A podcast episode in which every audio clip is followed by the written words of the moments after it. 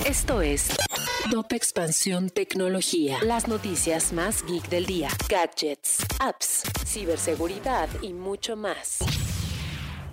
Hola, soy Erendira Reyes y este martes 7 de julio te traigo las noticias tecno del día. Tecnología. Didi cae 20% en Wall Street luego de que China prohibió descargar la app. Ahora su cotización se encuentra alrededor de los 12 dólares por acción, por debajo del precio de salida de 14 dólares.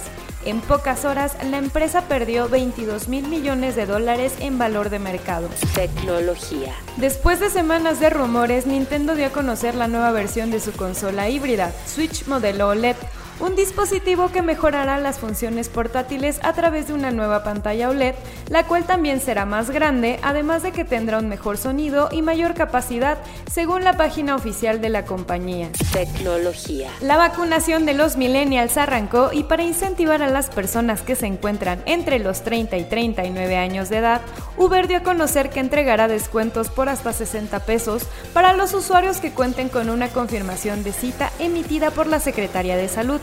Por su parte, Didi también cuenta con un incentivo similar, pues la empresa creó Didi Vacúnate, una iniciativa con la cual los usuarios de la app obtienen un cupón de hasta 60 pesos de descuento. Tecnología. Si quieres saber más sobre esta y otras noticias, entra a expansión.mx diagonal tecnología. Esto fue Top Expansión Tecnología.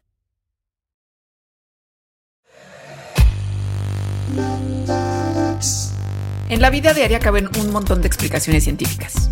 Por ejemplo, ¿qué pasa en tu cuerpo cuando tomas alcohol? O si es posible vivir con medio cerebro. Mandarax es el podcast que te cuenta sobre estas y muchas otras importantísimas cuestiones. Conducido por Leonora Milán y Alejandra Ortiz Medrano. Suscríbete en Spotify y búscanos en Patreon para que la ciencia llegue a más personas. Mandarax es una producción de Sonoro.